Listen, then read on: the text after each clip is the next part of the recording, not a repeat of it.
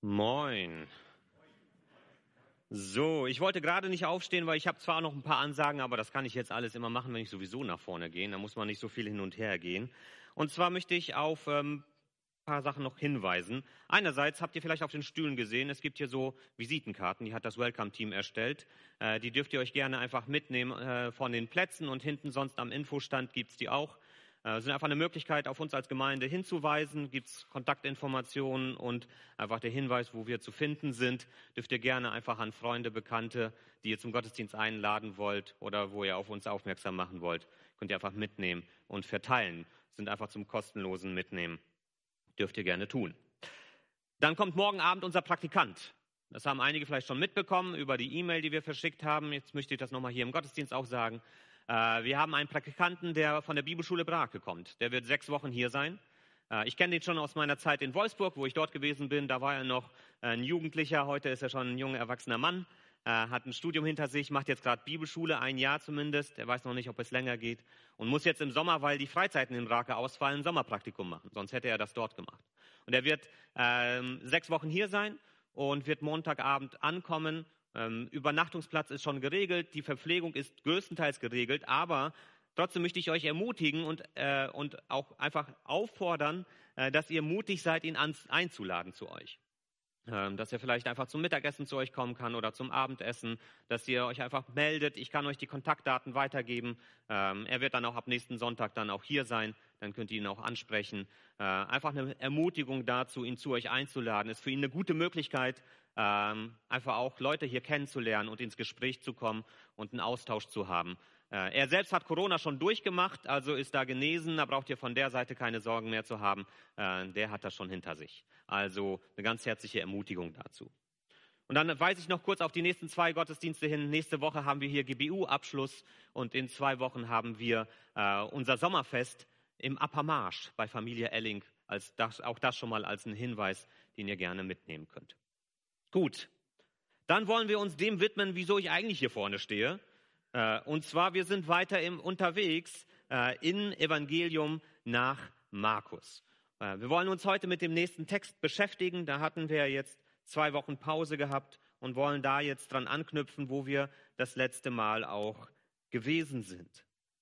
Und ich hatte es euch ja schon erwähnt, bei Markus erleben wir immer wieder, dass er so seine Texte fast wie so eine Sinuskurve aufbaut, ähm, dass er ähm, Höhepunkte einbaut in seine Texte, ganz tolle Erfahrungen, die dort beschrieben werden. Eben beim letzten Mal die Speisung der 4000, äh, ein wunderbarer Moment, wo Jesus neue Räume für die gute Nachricht von Christus öffnet, wo er in das Gebiet der Menschen geht, die nicht Juden sind und wo er ihnen deutlich macht, Gott will auch euch versorgen mit dem, was ihr braucht. Aber wir haben es ja schon bei Markus gesehen, immer in dem Moment, wo man so richtig jubeln möchte und sagen möchte, jetzt ist das alles gut, äh, jetzt passiert hier etwas, dann geht es auch wieder runter. Und heute haben wir so einen Abschnitt, wo es runtergeht, wo wir wirklich merken, da ist ein Hin und Her, ein Kampf, der wirklich geschieht. Das ist nicht einfach nur eine Sache, die durchflutscht, sondern das, wenn Jesus unterwegs ist, wenn wir im Glauben unterwegs sind, ist das nicht einfach nur ein Höhenflug, sondern es ist immer wieder verbunden mit einem Auf und Ab. Jesus kommt wieder in sein eigenes Gebiet zurück. So hat der Text letztes Mal aufgehört. In seine eigene Gegend nach Galiläa. Und er trifft wieder auf Widerstand. Und er muss heute sich mit den Pharisäern und wie immer wieder auch mit seinen eigenen Jüngern auseinandersetzen, denn die größten Probleme hat er mit seinen eigenen Nachfolgern, äh, weil die es einfach nicht schnallen. Und das kennen wir vielleicht auch. Äh, von daher dürfen wir uns da auch wiederfinden. Ich möchte den Text lesen aus Markus 8, Ihr habt den auch hier auf der Folie äh, zum Mitgucken, aber immer die Ermutigung, auch selber in die Bibel reinzuschauen und sich äh, auch ein eigenes Bild zu machen, vielleicht auch sogar mit einer bewusst anderen Übersetzung, um eine andere Perspektive zu bekommen. Markus 8, die Verse 11 bis 21. Die Pharisäer kamen zu Jesus und fingen mit ihm ein Streitgespräch an. Sie wollten ihn auf die Probe stellen und verlangten von ihm ein Wunder als Beweis dafür, dass Gott ihn gesandt hatte. Jesus seufzte tief und entgegnete ihnen, warum verlangt ihr nach einem Beweis? Was seid ihr nur für eine Generation? Ich versichere euch, ihr werdet von Gott gewiss kein Wunder zu sehen bekommen. So ließ er sie stehen, stieg wieder in das Boot und fuhr ans andere Seeufer. Seine Jünger hatten vergessen, genügend Brot mitzunehmen, sodass sie nur ein einziges bei sich im Boot hatten. Jesus warnte sie, hütet euch vor dem Sauerteig der Pharisäer und dem von Herodes. Die Jünger überlegten, was er wohl damit meinte. Das sagt er bestimmt, weil wir das Brot vergessen haben. Jesus merkte, worüber sie sprachen und fragte, Weshalb macht ihr euch Gedanken darüber, dass ihr nicht genug Brot habt? Begreift ihr denn immer noch nicht? Versteht ihr denn gar nichts? Sind eure Herzen so hart und unempfänglich? Ihr habt doch Augen, warum seht ihr nicht? Und ihr habt Ohren, warum hört ihr nicht? Habt ihr schon vergessen, wie ich die fünf Brote an fünftausend Menschen ausgeteilt habe? Wie viel Körbe mit Resten habt ihr da gefüllt? Sie antworteten zwölf. Oder denkt an die sieben Brote, die ich an viertausend Menschen verteilt habe. Wie viel blieb damals übrig? Sie antworteten sieben Körbe voll. Und da versteht ihr immer noch nicht? fragte sie Jesus. Lasst uns beten. Ich möchte noch ein Gebet sprechen, bevor wir uns auf diesen Text einlassen. Jesus, danke, dass wir von dir lernen dürfen. Danke, dass du auch in unser Leben heute hier hineinsprechen möchtest. Danke, dass wir dafür in dein Leben selbst hineinschauen können, als du als Mensch unterwegs gewesen bist. Ich möchte dich bitten, dass du heute zu uns sprichst und dass uns das verstehen lässt, was wir verstehen sollen und müssen. Amen. Die Pharisäer kommen zu Jesus und sie wollen mit ihm reden. Was ist das für ein Gespräch? Wir sehen hier im Text, da sind schon zwei äh, Worte, die uns das deutlich machen, dass das kein freundliches Gespräch sein wird. Einmal steht hier das Streitgespräch, wenn wir uns das anschauen. Ähm, Streitgespräch, das Wort, was da benutzt wird, kann bedeuten, dass es ein neutrales Gespräch sein soll, einfach ein Informationsaustausch. Aber es kann eben auch bedeuten, dass da eine Partei, eine Seite nicht daran interessiert ist, dass man einfach vernünftig miteinander redet, sondern äh, dass da auch dahinter steht, dass man konfrontativ unterwegs ist dass man im Grunde einfach nur jemand anderen herausfordern möchte, ohne dass man interessiert ist daran zu hören, was er wirklich zu sagen hat und das ernst zu nehmen. Aber ein anderes Wort macht hier deutlich, dass das kein neutrales Gespräch ist, und zwar auf die Probe stellen. Auf die Probe stellen macht die negativen Absichten der Pharisäer deutlich. Sie haben keine guten Absichten. Sie wollen Jesus eine Falle stellen mit dem, was sie jetzt hier sagen. Sie wollen ihn herausfordern und sie möchten sehen, wie Jesus reagiert. Ich weiß nicht ehrlich gesagt, was sie sich da erhofft haben, als sie da versucht haben, ihm eine Falle zu stellen, indem sie ihm ein Wunder von ihm fordern. Wörtlich heißt es hier, schick uns ein Wunder vom Himmel. Wir möchten ein Wunder vom Himmel sehen. Und manche Ausleger vermuten, dass diese besondere Bedeutung von Wunder vom Himmel ein, eine besondere Art von Wunder meint. Vielleicht sogar ein Strafgericht über die Heiden, äh, um deutlich zu machen, dass Gott hier richtend eingreift und sich für sein Volk hinstellt. Ist nicht klar, kann sein, muss nicht sein. Es ist auf jeden Fall etwas, von dem sie erhoffen, dass sie damit Jesus eine Falle stellen können. Sie wollen sehen, dass er wirklich von Gott gesandt worden ist. Sie wollen sehen, dass da wirklich was passiert. Was haben sie sich erhofft, was passieren wird, wenn er das tut? Wollten sie ihn blamieren, indem sie dann sagen, das Wunder ist aber nicht besonders beeindruckend oder vielleicht passiert hier auch gar nichts? Wollen sie ihm etwas anhängen? Wir haben ja gesehen, dass sie ihm schon unterstellt haben, dass er in der Macht des Teufels unterwegs ist. Wollen sie ihm das wieder zum Vorwurf machen? Wir wissen es nicht. Wir wissen nur, das ist kein ehrliches Motiv, was die Pharisäer hier haben. Sie kommen nicht mit guten Absichten. Sie wollen Jesus eine Falle stellen. Und Jesus er kennt die Menschen. Er weiß, was sie vorhaben und er lässt sich nicht darauf ein. Er durchschaut ihre Motive und er lässt keine Spielchen mit sich spielen. Er lässt sich nicht wie ein Zauberkünstler zu irgendwelchen Zaubertricks aufrufen. Seine Reaktion ist eine ganz andere. Jesus seufzte tief. Hier spüre ich so bei Jesus eine Form von Enttäuschung, von Traurigkeit. Und die ist auch verständlich. Das wird ja auch dann in dem deutlich, was Jesus da sagt.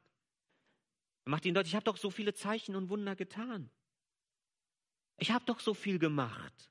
Das habt ihr doch alles mitbekommen können. Vielleicht wart ihr sogar mit dabei. Wieso wollt ihr jetzt immer noch mehr und noch mehr von mir sehen? Wieso begnügt ihr euch nicht mit dem, was da ist? Wieso verlangt ihr neue Zeichen? Und ich habe mal nachgeguckt in der Tabelle, wie viele Wunder es bisher im Markus-Evangelium gab. Hat jemand vielleicht eine Idee? Wirft mal eine Zahl rein. Was denkt ihr? Acht. Doppelt so viele. 16 Wunder wurden bis hier zu diesem Moment in der Geschichte im Markus Evangelium von Jesus berichtet. Das sind durchschnittlich bei, jetzt sind wir in Kapitel 8, zwei pro Kapitel. Mindestens. Und es ist tatsächlich so, dass in jedem Kapitel bisher mindestens ein Wunder erwähnt wurde, in manchen sogar mehr. Da ist eine Menge passiert bisher. Da hätte jeder die Chance gehabt zu sehen, wer Jesus ist. Und Jesus durchschaut die Pharisäer. Er weiß, das Problem der Pharisäer ist nicht ein Mangel an Zeichen und Wunder. Das ist nicht ihr Problem. Das Problem der Pharisäer ist ihr Mangel an Glaube. Und der Mangel daran, sich auf Jesus einzulassen. Sie wollen das gar nicht. Sie wollen gar nicht überzeugt werden von Jesus. Das ist gar nicht ihre Absicht. Sie wollen nicht glauben sondern obwohl sie so viel gesehen haben, wollen sie im Grunde nur noch eine Falle stellen und was gegen Jesus tun. Und das erinnert mich so ein bisschen ans Alte Testament, an die Geschichte von Mose und dem Pharao. Als äh, Mose zum Pharao kommt und das Volk aus Ägypten herausholen möchte, und der Pharao sagt Nein und Gott schickt Plagen. Und diese Plagen, diese zehn Plagen, die sorgen nicht dafür, dass der Pharao offener wird, sondern im Grunde immer verhärteter, bis zur letzten. Da lässt er sie dann missmutig gehen, aber folgt dann gleich hinterher, um sie wieder einzufangen. Der Pharao sieht das Handeln Gottes, aber es verhärtet nur noch sein Herz. Und so ein bisschen ist das hier bei den Pharisäern. Sie haben mitbekommen, was Jesus tut. Aber das führt nicht dazu, dass sie offener sind für Jesus, sondern immer verschlossener. Und dass sie immer mehr gegen ihn handeln. Und jetzt sagt ihnen Jesus, ich versichere euch, ihr werdet von Gott gewiss keine Wunder mehr zu sehen bekommen. Hier ist für euch Schluss als Generation. Und dann ist auffällig, wenn man dann in die Liste der Wunder im Markus-Evangelium guckt. Ab diesem Kapitel folgen in den restlichen acht Kapiteln, die ja noch vor uns liegen, nur noch vier Wunder. Und die wenigsten davon in der Öffentlichkeit. Die sind alle nicht mehr wahrnehmbar, sichtbar. Sie geschehen alle irgendwo im kleinen Kreis oder weg von der großen Menge. Vier Wunder in den restlichen acht Kapiteln. Jesus macht ernst. Er sagt, ihr hattet die Chance. Ihr werdet nichts mehr sehen. Entweder reicht euch das, was ich bisher getan habe, oder es wird euch sowieso nicht zufriedenstellen. Vielleicht meint er das aber auch nochmal in einem höheren Sinne, wenn er sagt, ihr werdet keine Wunder mehr sehen, vielleicht mit dem Herzen nicht mehr sehen. Vielleicht meint er damit auch, liebe Leute, liebe Pharisäer, was auch immer ich tun werdet, ihr werdet sowieso nicht bereit sein zu akzeptieren, dass diese Wunder von Gott kommen. Eure Herzen sind verschlossen. Egal was ich tun würde, ihr würdet es nicht mehr annehmen, nicht mehr akzeptieren. Ich finde das interessant, wie Jesus hier mit den Pharisäern umgeht, mit diesem Wunsch nach einem Zeichen und einem Wunder. Man könnte doch sagen, Jesus, wo ist das Problem? Wieso gibst du ihnen nicht einfach ein Wunder? Und dann sind sie zufrieden oder nicht, das ist dann deren Problem. Tu doch etwas. Mach doch einfach ein Wunder. Und ich finde es interessant, wie unterschiedlich Gott manchmal damit umgeht, wie wir mit als Menschen zu ihm kommen und sich manchmal nach etwas Besonderem auch ausstrecken in der Erfahrung mit Gott. Ich denke zurück an Gideon aus dem Alten Testament. Gideon war ein notorisch ungläubiger Mann. Er war ein Zweifler. Der Engel Gottes kommt zu Gideon und Gideon verlangt Zeichen nach Zeichen, um sicher zu gehen, dass das wirklich der Engel Gottes ist und dass der Auftrag stimmt und dass er wirklich berufen ist. Und dann ist dort die berühmte Geschichte von dem ausgelegten Vlies, äh, das dann mal trocken, mal nass sein soll. Äh, Gideon ist ein Zweifler durch und durch. Aber bei Gideon lässt sich Gott auf jede dieser Bitten ein. Er lehnt nichts davon ab. Bei den Pharisäern nicht. Ihnen gibt er nicht, was sie wollen. Und das Problem sind nicht die Wunder selbst, es ist nicht die Bitte nach Wundern selbst. Das Problem sind unsere Motivationen. Wieso wollen wir das jetzt haben? Was erwarten wir uns davon? Ist es Sensationsgier? Wir wollen einfach Action sehen. Wir wollen sehen, dass was passiert. Das ist beeindruckend. Dann kann ich allen anderen davon erzählen. Ist es das, was Menschen dazu antreibt, dass sie zu Jesus kommen und sagen, ich will ein Wunder sehen? Ist es die Sehnsucht nach spirituellen Push-Erfahrungen? Gib mir ein Wunder, damit ich die nächste Woche durchhalte, weil sonst verliere ich vielleicht meinen Glauben, weil ich mir nicht die Mühe machen möchte, meinen Glauben auf ein anderes stabiles Fundament zu setzen, nämlich in diese schwierige, harte Beziehungsarbeit mit dir, Jesus. Ein Wunder hilft mir wie so eine, so eine Pille, die ich einnehme, und dann komme ich über eine gewisse Zeit hinweg. Es ist der Wunsch, Jesus lächerlich zu machen. Ja, Jesus, wenn du wirklich da bist, könnte man heute sagen, dann lass doch hier einfach einen Kometen vom Himmel hier runterkommen oder keine Ahnung was, ein Engel erscheinen, dann wüssten wir, dass es stimmt. Oh, seht ihr, passiert nichts, also Jesus gibt es nicht. Gibt so, ich habe mir als, als Schüler oft gedacht, oh Jesus, wenn du einfach mal ein großes Wunder tun würdest, dann würden doch die Menschen wissen, dass du wirklich da bist und dass du existierst. Aber dann ist mir klar geworden, nein, das wird es nicht. Das Problem bei den Menschen sind nicht die Wunder. Das Problem ist nicht, dass sie äh, dadurch dann zum Glauben kommen würden.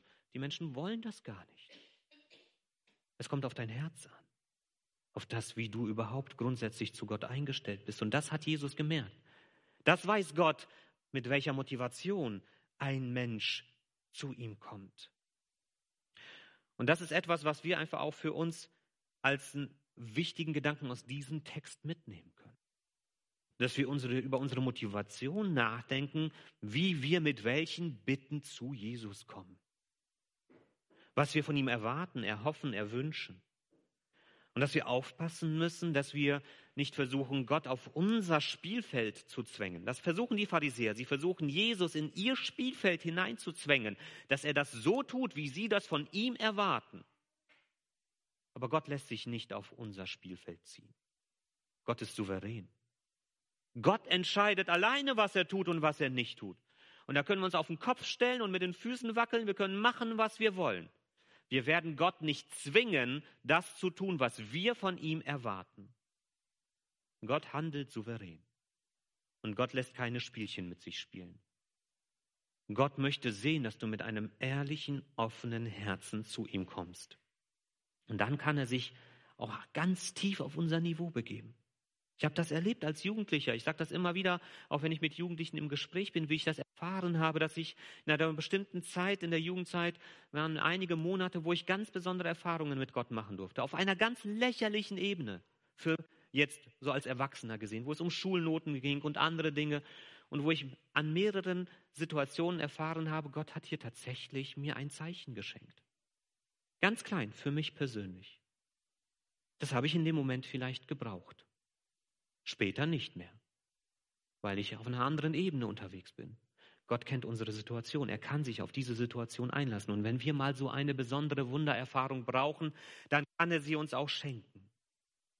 Aber es geschieht nach seinen Regeln, nach seinen Vorstellungen. Er entscheidet, wann er das tut und wann nicht. Und das Erste, was wir lernen können, ist, prüfe dein Herz und spiele keine Spielchen mit Jesus.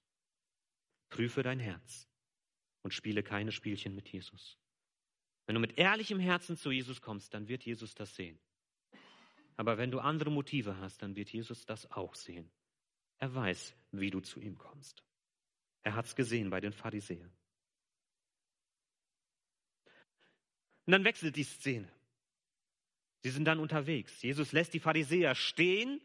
Man könnte auch da wirklich wortwörtlich verstehen, dass er sie auch im geistigen Sinne abgehakt hat. Gesagt hat, da komme ich nicht weiter. Er lässt sie stehen und fährt wieder weg. Merkt, hier komme ich nicht voran. Und jetzt ist er mit seinem im Boot. Und dann kommt eine Szene, die fast absurd komisch und tragisch zugleich ist. Zwei Sachen sind hier in dieser Szene, die für uns wichtig sind. Die Jünger hatten vergessen, genügend Brot mitzunehmen. Und jetzt spricht Jesus eine Warnung heraus in diese Gedanken der Jünger, die vielleicht miteinander im Gespräch sind, die das noch gar nicht gegenüber Jesus so ausgedrückt haben. Aber Jesus spricht jetzt in dieses Gedankenkonstrukt der Jünger eine Warnung rein. Hütet euch vor dem Sauerteig der Pharisäer und dem von Herodes. Einerseits lesen wir hier wieder Frust bei Jesus. Frust darüber, dass er von den Pharisäern, die ja eigentlich seine eigene Gruppe sind, zu der er sich zugehörig fühlte, dass die ihn so abgelehnt haben. Frust und Enttäuschung, aber auch eben eine Warnung. Eine Warnung davor, sich auf diese Ideenwelt dieser Pharisäer und von Herodes und der Anhänger von Herodes einzulassen. Jesus ist unterwegs in einer Bildsprache. Sauerteig steht hier für etwas anderes als den wortwörtlichen Sauerteig. Und was Sauerteig bedeutet, kann in der Bibel kontextmäßig sehr unterschiedlich sein. Manchmal ist es was Positives. Das Reich Gottes wird mit Sauerteig beschrieben, das die ganze Welt verändern kann. Aber Sauerteig kann auch kann was Negatives sein. Und hier ist es etwas Negatives. Die Grundidee bei Sauerteig ist es, und wenn ihr selber mal vielleicht Sauerteig angerührt habt, wisst ihr das, äh, dass eine kleine Menge von Sauerteig einen großen Haufen an Mehl verändern kann. Eine kleine Menge von Gedanken kann enorme Auswirkungen haben. Und äh, deshalb mussten zum Beispiel die Juden am Passafest vorher ihr Haus gründlich reinigen, dass nirgendwo ein Krümel Sauerteig ist, weil sie dann Brot ohne Sauerteig machen sollten. Und äh, deshalb musste alles sauber gemacht werden. Und die Idee, die Jesus hier jetzt präsentiert, ist, dass Ideen, Überzeugungen, Gedanken, Haltungen schnell um sich greifen können. Wie ein Lauffeuer können die plötzlich Besitz ergreifen von einer Gesellschaft. Das merken wir in unserer eigenen, wo sich Dinge innerhalb von wenigen Jahren radikal verändern können in den Grundüberzeugungen, die wir teilen. Und es kann passieren, dass wir, dass wir selbst von diesen Gedanken und Ideen verändert werden, ohne dass wir es merken. Fetzen von Sauerteig von diesen Gedanken in unserem Herzen kann anfangen, auch in uns zu arbeiten. Und plötzlich ist das alles, was wir so wahrnehmen, ganz normal und selbstverständlich. Wir sind schon mit verändert worden von diesen Ideen. Jesus warnt jetzt davor, dass wir bestimmte Gedanken und Ideen in unser Herz hineinlassen. Es sind hier vor allem jetzt konkret an der Geschichte die der Pharisäer und Herodianer. Jesus erwähnt nicht wortwörtlich, was er hiermit meint genau. Er bleibt bei diesem Satz, aus Matthäus 16, der Parallelgeschichte dazu, sehen wir, dass die Jünger verstanden haben, es geht um die Lehre und Überzeugungen der Pharisäer und Herodianer. Also da wird es nochmal ausbuchstabiert. Was könnten das für Überzeugungen sein? Ich denke, von dem letzten Begegnung mit den Pharisäern, die wir gerade gesehen haben, könnte es eine Neigung dazu sein, bei beiden Gruppen sich auf Äußerlichkeiten zu begrenzen, sich darauf festzulegen. Bei Herodes ist das ziemlich eindeutig. Herodes geht es um Macht und Anerkennung. Für deine Macht ist er über Leichen gegangen. Und für die Anerkennung hat er ganze Städte aus dem Boden gestampft, damit sein Name erhalten bleibt. Bei den Pharisäern ist das vielleicht ein bisschen schwieriger, aber auch dort sehen wir, es geht ihnen um Frömmigkeit. Was man denkt, ist ja an sich was Gutes. Aber eine Frömmigkeit, bei der es nicht um Gott selber geht, sondern eine Frömmigkeit, wo es darum geht, dass alle anderen sehen, wie fromm ich bin. Wiederum Äußerlichkeiten. Es geht um ihre eigenen Vorstellungen von Frömmigkeit und Glauben. Nicht darum, sich wirklich ganz auf Gott einzulassen.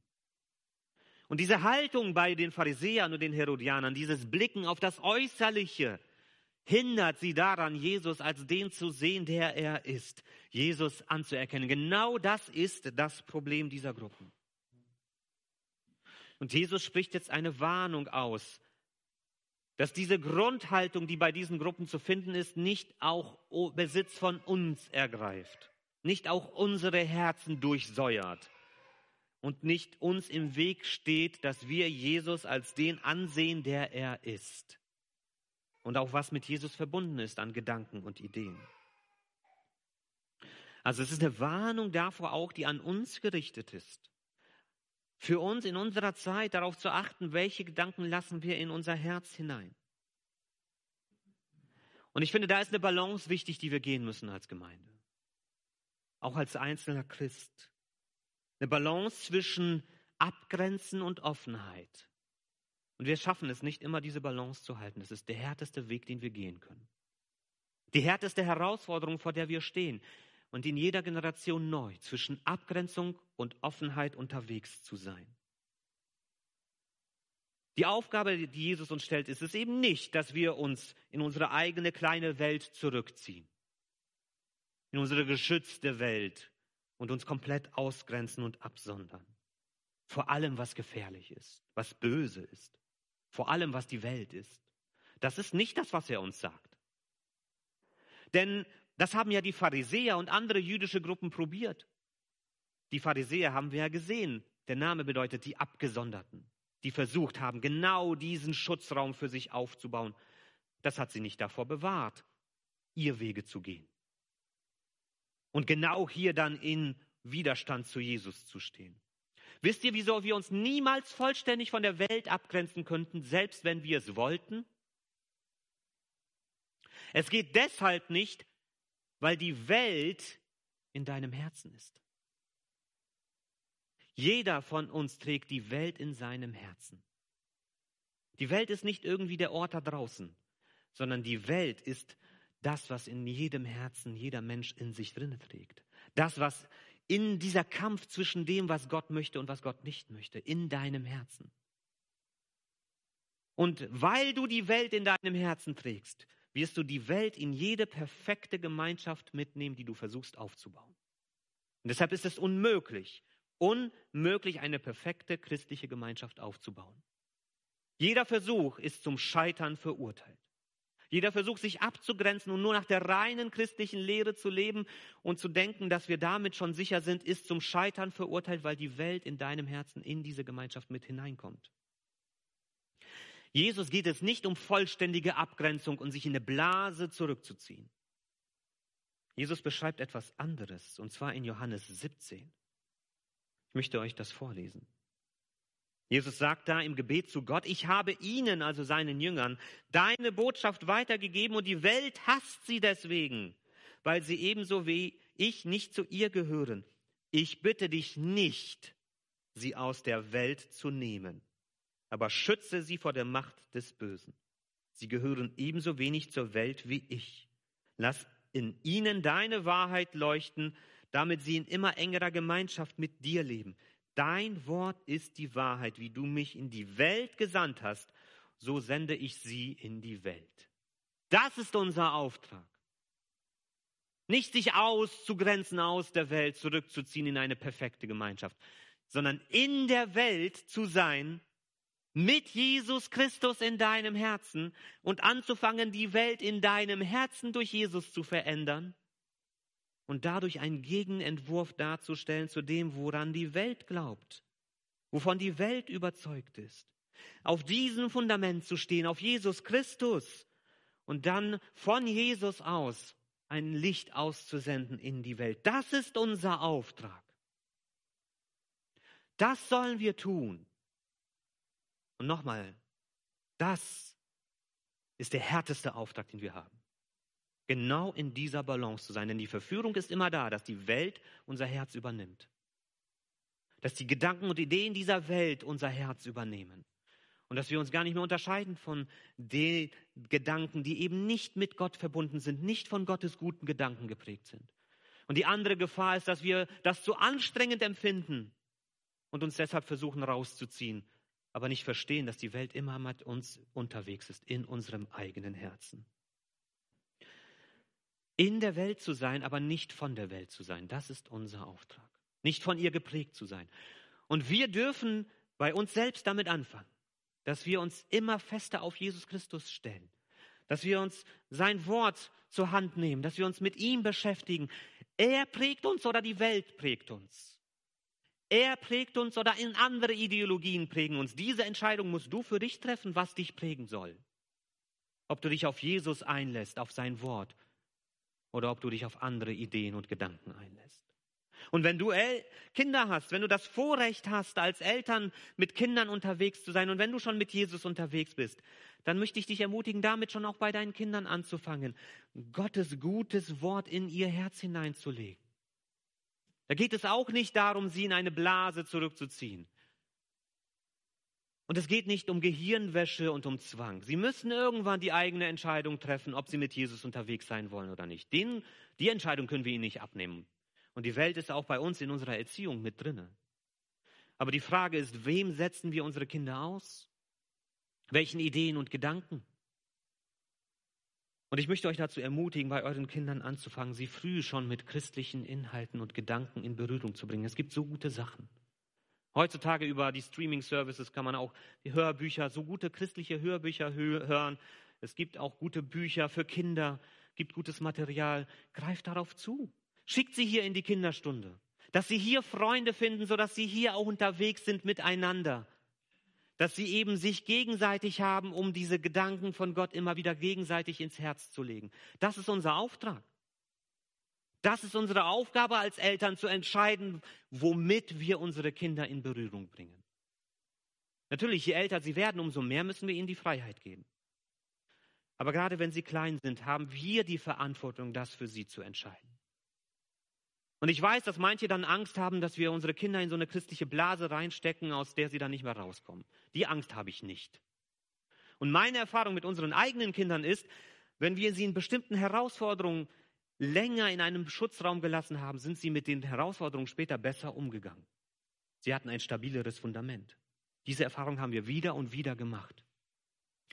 Und wenn ihr wollt, dass eure Kinder auch mit dem Sauerteig der Welt, wenn sie damit in Verbindung kommen, wenn sie das bestehen sollen, wenn sie von Christus geprägt sein wollen, dann dürft ihr sie am Anfang in einen besseren Schutzraum lassen und sie dann Stück für Stück auch dann in die Freiheit entlassen.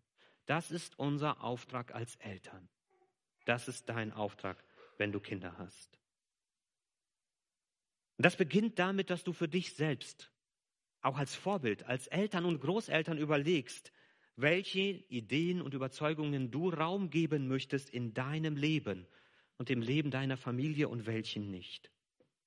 Schütze dein Herz. Achte darauf, was dein Leben prägt. Schütze dein Herz. Achte darauf, was dein Leben prägt. Und jetzt sind wir wieder bei den Jüngern. Und die Jünger schnallen nichts. Das ist dieses komisch-tragische. Jesus ist auf einer Bildebene unterwegs und sie hören nur Sauerteig, denken an ihr Brot und bumm, raffen gar nichts. Die glauben, dass Jesus tatsächlich über Brot redet. Und das hier ist so Stoff für Comedy-Filme, wo Leute aneinander vorbeireden. Das ist manchmal so herrlich bei Kindern auch zu sehen, wenn die dann, der eine sagt etwas, der andere versteht etwas ganz anderes, sagt etwas ganz anderes und der dritte weiß gar nicht, wo sie jetzt unterwegs sind und das passiert auch bei uns Erwachsenen. Äh, Sie hören Sauerteig und denken nur an Brot, weil sie kein Brot haben. Und das zeigt uns, wie fehleranfällig Kommunikation ist. Wie kompliziert es ist, miteinander im Gespräch zu sein. Ich sage immer wieder, das Wunder ist nicht, dass wir uns manchmal missverstehen. Das Wunder ist, wenn wir uns verstehen. Das ist das Wunder.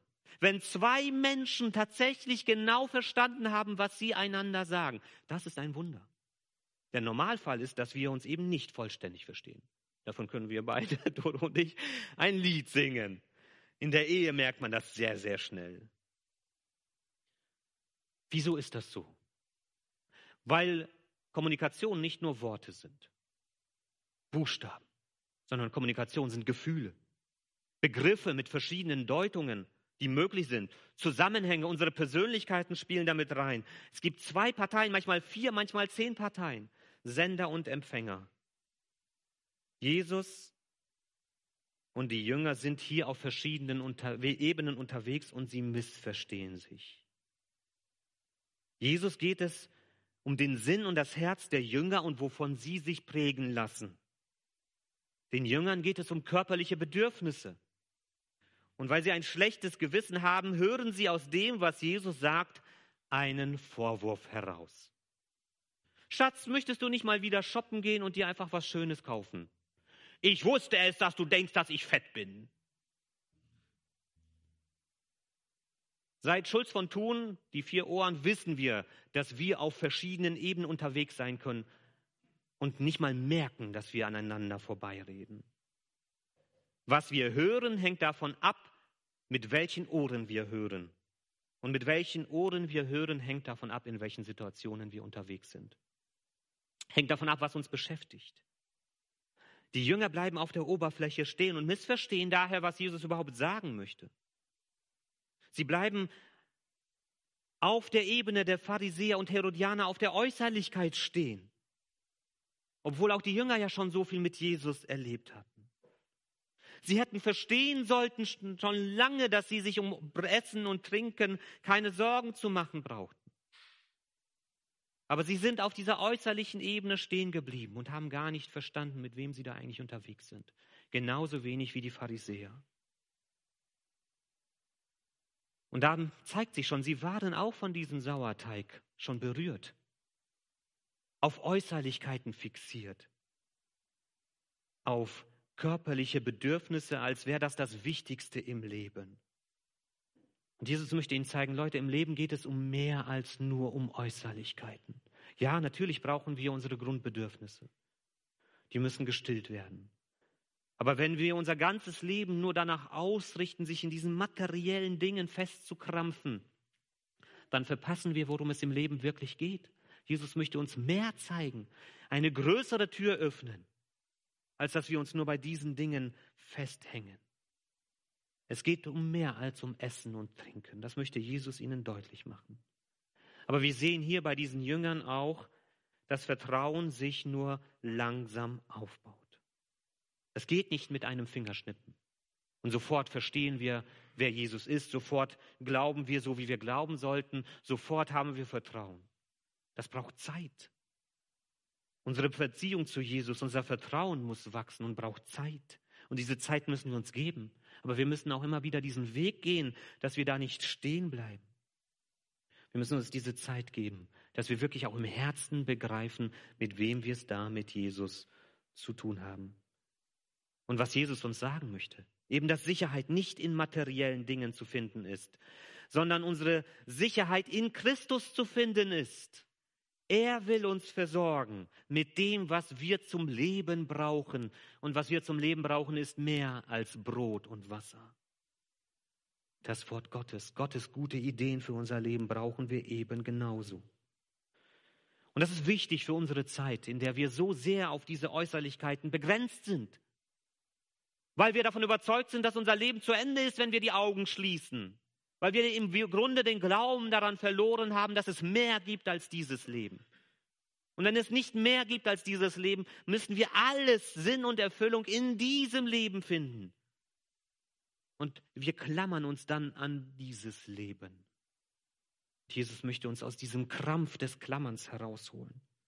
Und dass wir uns bewusst machen lassen, alles Greifbare hier ist vergänglich. Unvergänglich ist nur Glaube, Hoffnung, Liebe. Unsere Beziehung zu Gott. Dass wir in Gottes Händen gehalten sind, das ist unvergänglich und trägt uns über diese Welt hinaus in eine Ewigkeit in ein ganz anderes Leben.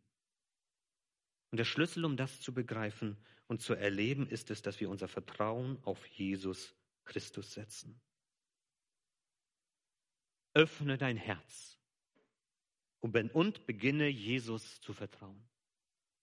Das ist für die wichtig, die noch gar nicht mit Jesus unterwegs sind. Und wenn du das nicht bist, dann lade ich dich ein, komm und lass uns darüber reden, wie du zu Jesus stehst wenn du Fragen dazu hast. Und wenn du diese Entscheidung, dieses Vertrauen in Jesus setzen willst, komm und lass uns darüber reden. Aber das gilt auch für die, die schon mit Jesus unterwegs sind, wo es auch manchmal auf dieser Oberfläche stehen bleiben kann, dass wir Jesus irgendwie dabei haben, aber unser Vertrauen nicht wirklich in ihn setzen. Lerne Jesus zu vertrauen, dass Jesus dir gibt, was du für dein Leben brauchst öffne dein Herz und beginne Jesus zu vertrauen.